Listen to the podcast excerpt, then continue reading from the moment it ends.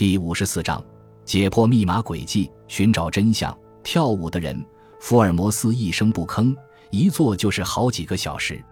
他弯着瘦长的身子，埋头注视着面前的一只化学试管。试管里正煮着一种臭得特别的化合物。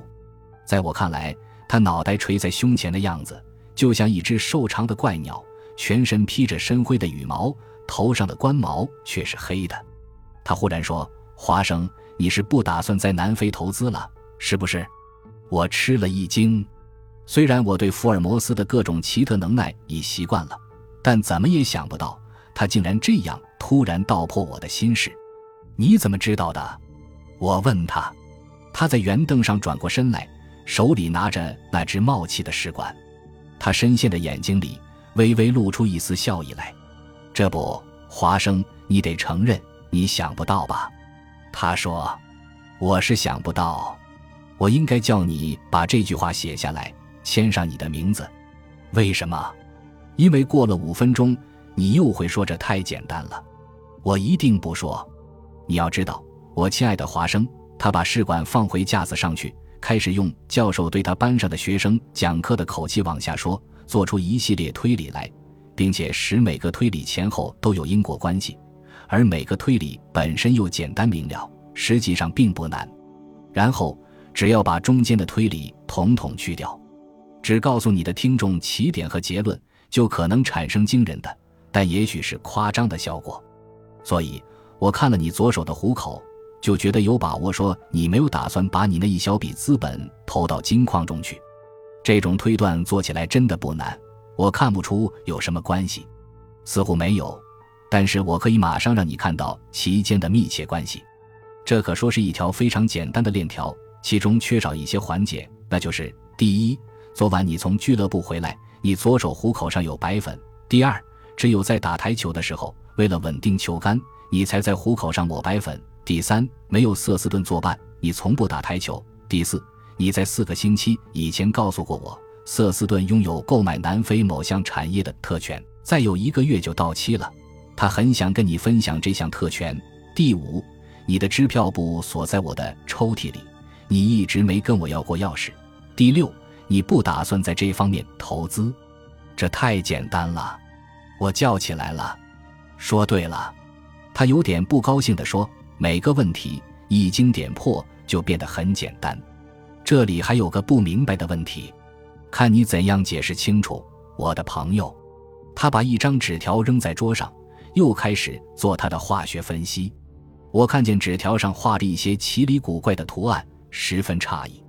嘿，福尔摩斯，这是一张小孩子涂鸦，你是这么想的？难道错了吗？这正是那个诺福克郡跑马村庄园的希尔顿·丘比特先生急着想弄明白的问题。这个小谜语是今天早班邮车送来的，他本人准备乘下一班火车随后赶来。门铃响了，华生。如果来的人就是他，也是我意料中的事。楼梯上响起一阵沉重的脚步声，不一会儿走进来一个身材高大、体格健壮、脸刮得干干净净的绅士。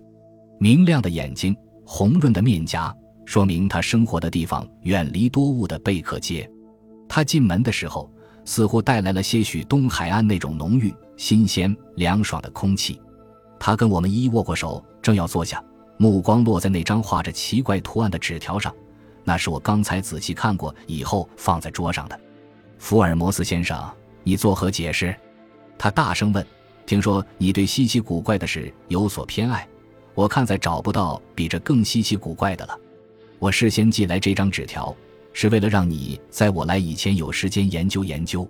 的确是很怪，福尔摩斯说，乍一看就像孩子们信手涂鸦，在纸上横着画了些在奇形怪状跳舞的小人。你怎么会看中这样一张怪画呢？我倒是丝毫不在意，福尔摩斯先生。可是我妻子就不一样，这张画差点没把她吓死。他什么也不说，但是我能从他的眼神看出来，他很害怕，所以我才要把这件事弄个水落石出。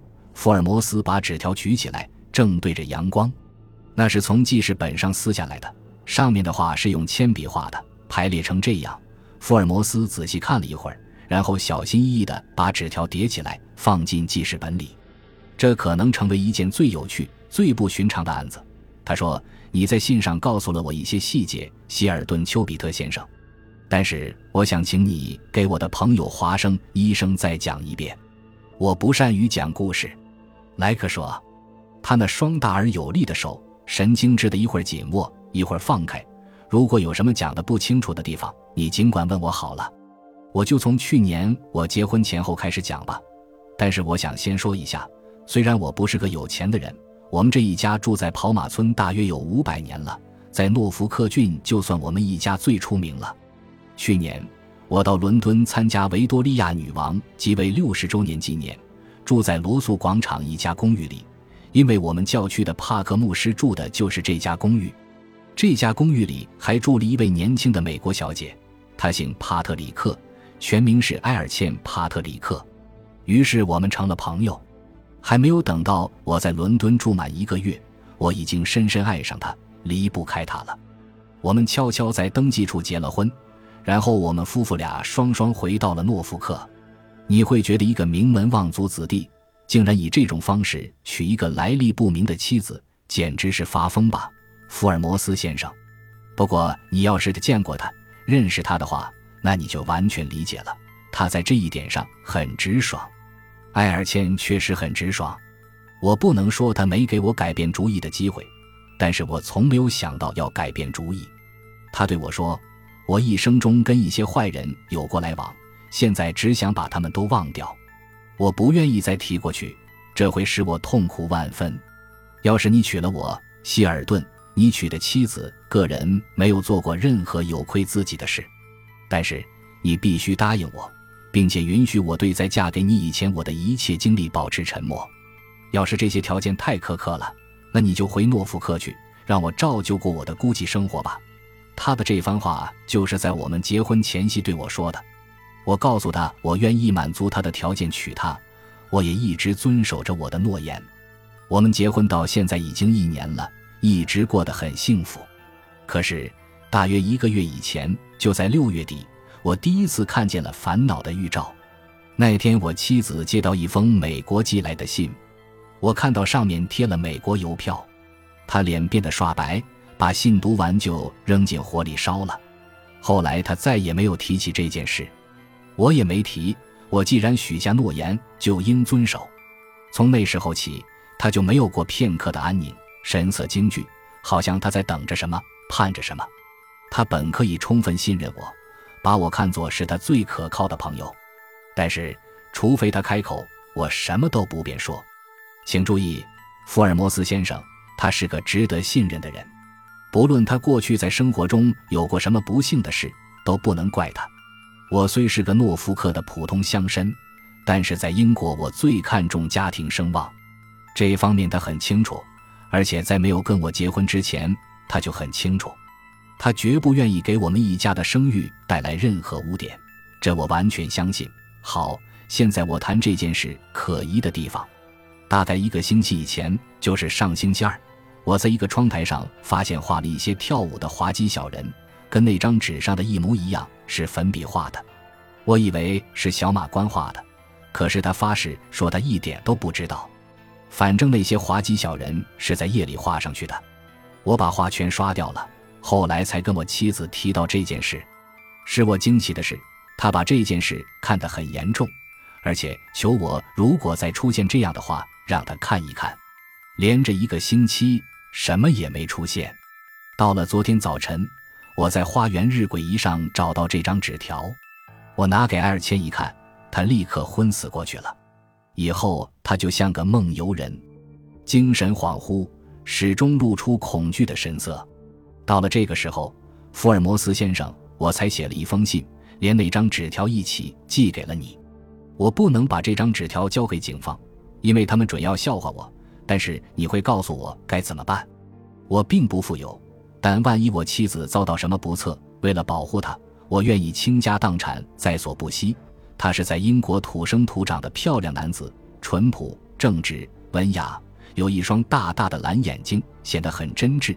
一张宽宽的脸庞十分秀气，看他那神情，足以说明他深深爱着妻子，信任妻子。